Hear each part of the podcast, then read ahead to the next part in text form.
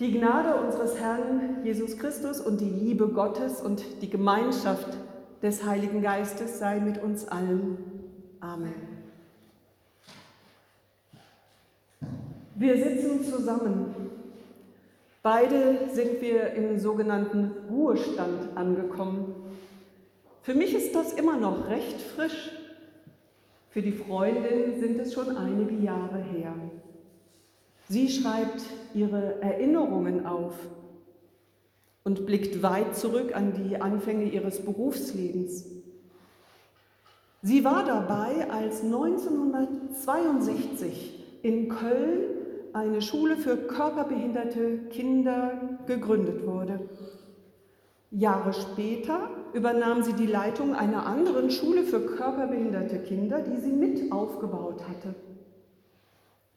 Es war Pionierarbeit, um endlich körperbehinderten Kindern gleiche Bildungschancen zu geben, wie sie allen Kindern zustehen.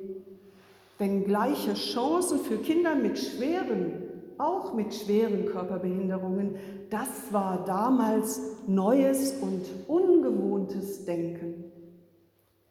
Dazu war auch viel Überzeugungsarbeit nötig.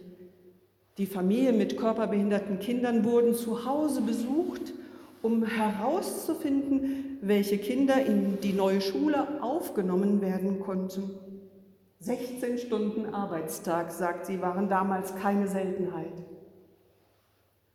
In den 60er und 70er Jahren, da fällt auch der Aufbau neuer Studiengänge für Förderung körperbehinderter Kinder an den Hochschulen hier brachte die Freundin ihre Erfahrungen ein und bildete über 40 Jahre Lehrkräfte mit aus. Weißt du, sagt sie, ich habe ein sehr berührendes Bild in mir, das mich bis heute bewegt. Es war eine Situation in einem sehr offenen, wachen Bewusstsein. Ich sah, wie in meiner Arme zehn Brote gelegt wurden. Und ich sah, es waren die guten Erfahrungen und die schweren Erlebnisse, die ich in meinem Leben geschenkt bekam. Brot für mich und für andere.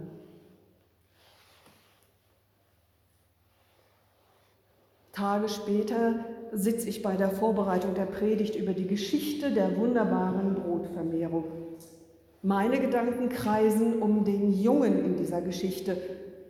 Das Wunder der Speisung der 5000 wird ja auch in den anderen Evangelien erzählt, aber nur Johannes stellt uns diesen Jungen in die Mitte. Er hat die fünf Gerstenbrote und zwei Fische. In Ausarbeitungen zur Sozialgeschichte des Urchristentums wird darauf hingewiesen, dass Gerstenbrot das Brot der Armen war. Und dass es sich hier wohl um einen Jungen handelte, der ausgeschickt wurde, um Brot und Fisch zu verkaufen. Er muss mitarbeiten, sonst reicht das Einkommen nicht, um alle in der Familie zu ernähren. Kinderarbeit ist nicht ungewöhnlich damals, wie auch heute in den Ländern, die von großer Armut betroffen sind. Die Gelegenheit ist gut. Viele Menschen kommen am See zusammen. Ein Heiler, ein Wundertäter ist da. Die Chance des Jungen, etwas mehr Geld für die Familie nach Hause bringen zu können. Und nun wird erzählt, das wenige, was der Junge vielleicht in einem Bauchladen in seinen Armen hält, wird durch Jesus zum Zeichen übergroßer Fülle. Es ist genug Brot für alle da und mehr noch, es bleibt reichlich über zwölf Körbe mit den übrig gebliebenen Brocken. Ist das die Quintessenz dieser Geschichte, das eigentliche Wunder? Mit dem wenigen, was ein Kind einbringt, auf dem Boden realer Armut, erwächst ein überreicher Blütenbaum. Er strahlt die Fülle des Lebens. Welch ein Kontrast. Die Bibel kennt eine Fülle von Geschichten, die uns auf diese Weise verblüffen. Die Fülle der Zeit, die Mist Jesus anbricht, wächst. Da erwächst auch die Fülle von neuen Perspektiven. Menschen sehen, gering geschätztes wird für groß geachtet. Unscheinbares bekommt Würde. Jesus nennt zum Beispiel das Schärflein der Witwe als Vorbild. Sie hat aus ihrer Armut heraus alles in den Opferstock eingelegt, was sie zum Lebensunterhalt besaß, während die Reichen lediglich von ihrem Überfluss einlegten. Der realen Armut steht oft eine innere Armut gegenüber. Von Jesus stammt das berühmte Wort, es ist schon eine Redewendung geworden, eher geht ein Kamel durch ein Nadelöhr, als dass ein Reicher in das Reich Gottes eingeht. Es ist dieser Kontrast, der die Geschichten so lebendig werden lässt. Und immer wieder geht es um das Wecken von Lust zu offenherziger Weite. Auf einem kargen Boden erwächst ein überreicher Blütenbaum, er strahlt die Fülle des Lebens. Deshalb werden wir auch in der Speisungsgeschichte, wie Johannes sie erzählt, und das ist eine weitere Besonderheit, die ihn von den anderen Evangelisten unterscheidet, zunächst in ein Lehrgespräch verwickelt und mit einbezogen. Jesus testet seinen Jünger Philippus mit einer schlichten Frage, wo kaufen wir Brot, um diese zu speisen, damit diese zu essen haben? Was tun wir gegen den Hunger in der Welt? Philippus ist ein kluger Kopf. Er bleibt auf der Sachebene und sieht die logistische Herausforderung angesichts der Fülle der Menschenmengen, die zum Rabbi an die Seeuferwiesen äh, geströmt sind, und er überschlägt. Selbst wenn jemand 200 Silbergroschen in die Hand nähme, das ist immerhin, so kann man in Kommentaren nachlesen, der Jahreslohn eines Tagelöhners, nämlich wenn er für eine Saison, also circa 200 Tage im Jahr, und das heißt für einen Silbergroschen pro Tag ähm, Anstellung fände, ohne krank zu werden, also wälzt, wenn er diese beträchtliche Menge Geld 200 Silbergroschen in die Hand nehme, so überschlägt Philippus, wenn ich alle meine Habe den Armen geben wollte, dass meine linke Hand nicht wüsste, was die rechte tut.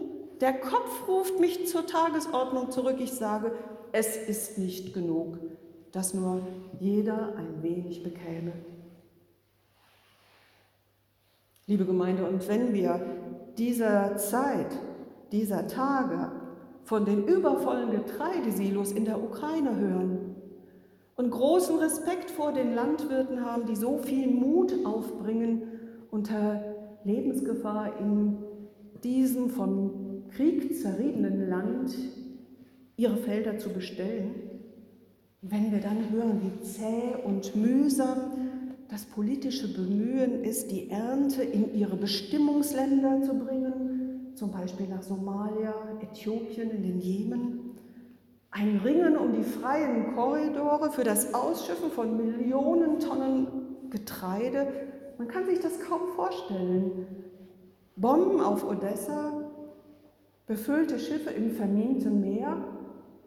Wie nahe liegt einem da nicht die Rede Philippi, die philippische Rede, die von Philippus, seine Gedanken, Vorsicht geht nicht, reicht nicht und du zweifelst, verzweifelst, selbst wenn auch nur ein paar Schiffe sicher auslaufen können, wird die sich anbahnende Hungerkatastrophe kaum abzuwenden sein.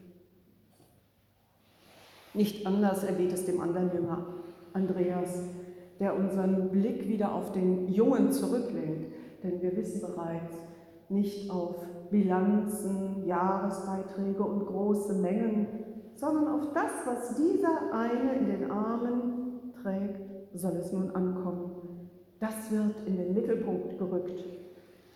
Andreas sieht, was dieses Kind einbringen kann. Vielleicht denkt er auch, was könnte ich einbringen? Oder mein Bruder Simon Petrus? Oder auch Andreas. hält sich für einen Realisten. Was ist das schon, das wenige, was dieser eine oder ich oder ein anderer einbringen kann? Erst als das geschieht, als Jesus das wenige Brot in die Hand nimmt, geschieht die Zeitenwende. Auf dem kargen Boden ihres Zweifels erwächst ein überreicher Blütenbaum. Er strahlt in der Geste des Brotteilens die Fülle des Lebens. Am See Genezareth oder wie es hier auch heißt, am See von Tiberias, fließt die Lehrstunde in die einfache Geste der Gastfreundschaft. Liebe Gemeinde, das verblüffende Moment, das eigentliche Wunder in der wunderbaren Geschichte von der Brotvermehrung ist ein Gewahrwerden ein Nichtzweifeln an dem, was in Liebe zu tun ist. Ein Nichtzweifeln an dem, was dir in die Arme gelegt ist. Lebensbrot, ganz viel Lebensbrot, das sich mehrt und wächst durch die Geste des Teilens. Lass mich dein Brot und Salz der Erde sein. So die Worte Ulla Hahns vom Eingang. Eva Zeller, die andere Dichterin am Tropf der biblischen Worte, schreibt für Leserinnen und Leser, für Realisten wie mich, die manchmal der philippische Zweifel quält angesichts so vieler sich überlagernder Krisen in der Welt.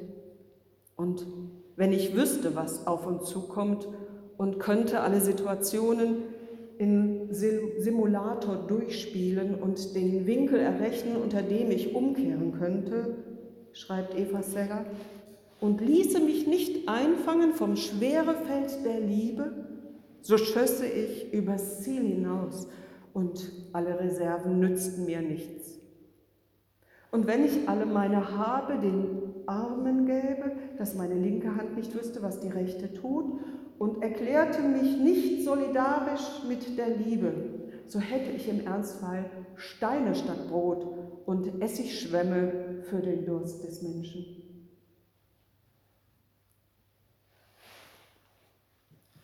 Das Verblüffende ist doch ganz einfach. Ein Gewahrwerden, ein heiliger Moment, sagen wir es so, wie in dem Erleben der Freundin, Sie sieht in einem Bild die guten Erfahrungen und die schweren Erlebnisse, die sie in ihrem Leben geschenkt bekam. Brot für sich und für andere. Das Wunder geschah und geschieht da immer neu, wo Menschen nicht zweifeln an dem, was in Liebe zu tun ist, wo Menschen füreinander Brot sein können.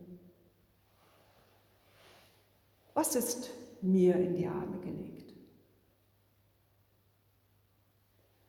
Wann ist Ihnen ein Bild aufgegangen, wie überreich beschenkt Ihr Leben ist?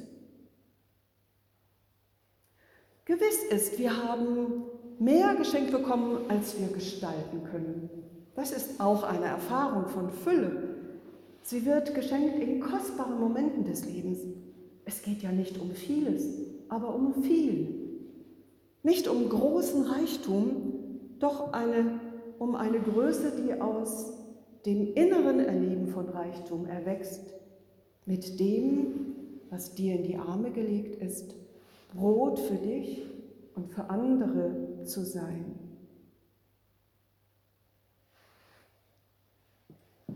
Und wenn es genau dich betrifft, fragt mich ein Kollege, Du weißt das, was Jesus von den Reichen sagt. Er geht ein Kamel durch ein Nadelöhr.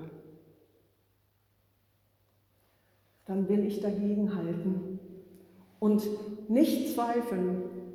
Dann lach ich und erfind mich neu. Dann will ich ein Kamel sein. und von diesen Überlebenskünstlern der Wüste lernen. Ein Kamel kann bis zu vier Wochen in der Wüste ausharren mit dem Wasser, was es in seinem Körper eingelagert hat. Es hat nicht mehr, als es für sich braucht. Aber es nimmt eben auch andere mit, trägt sie und führt sie zur Quelle. Verzichten ist die wahre Größe, Hingabe der wahre Reichtum. Ist das nicht das Nadelöhr, liebe Gemeinde, durch das wir unsere Widerhaken abstreifen können? Das Nadelöhr, durch das alle Zauderer gehen können. Wir schließen uns der Karawane Jesu an, angesteckt von seiner Fülle, von liebender Offenheit und Vertrauen für die Zukunft, für diese Erde und weit über dieses Leben hinaus. Wenn das nicht verlockend ist, Chapeau, liebe Gemeinde, allen, die in dieser Karawane mitgehen. Und der Friede Gottes, der höher ist als alle Vernunft, bewahre unsere Herzen und Sinne in Christus Jesus. Amen.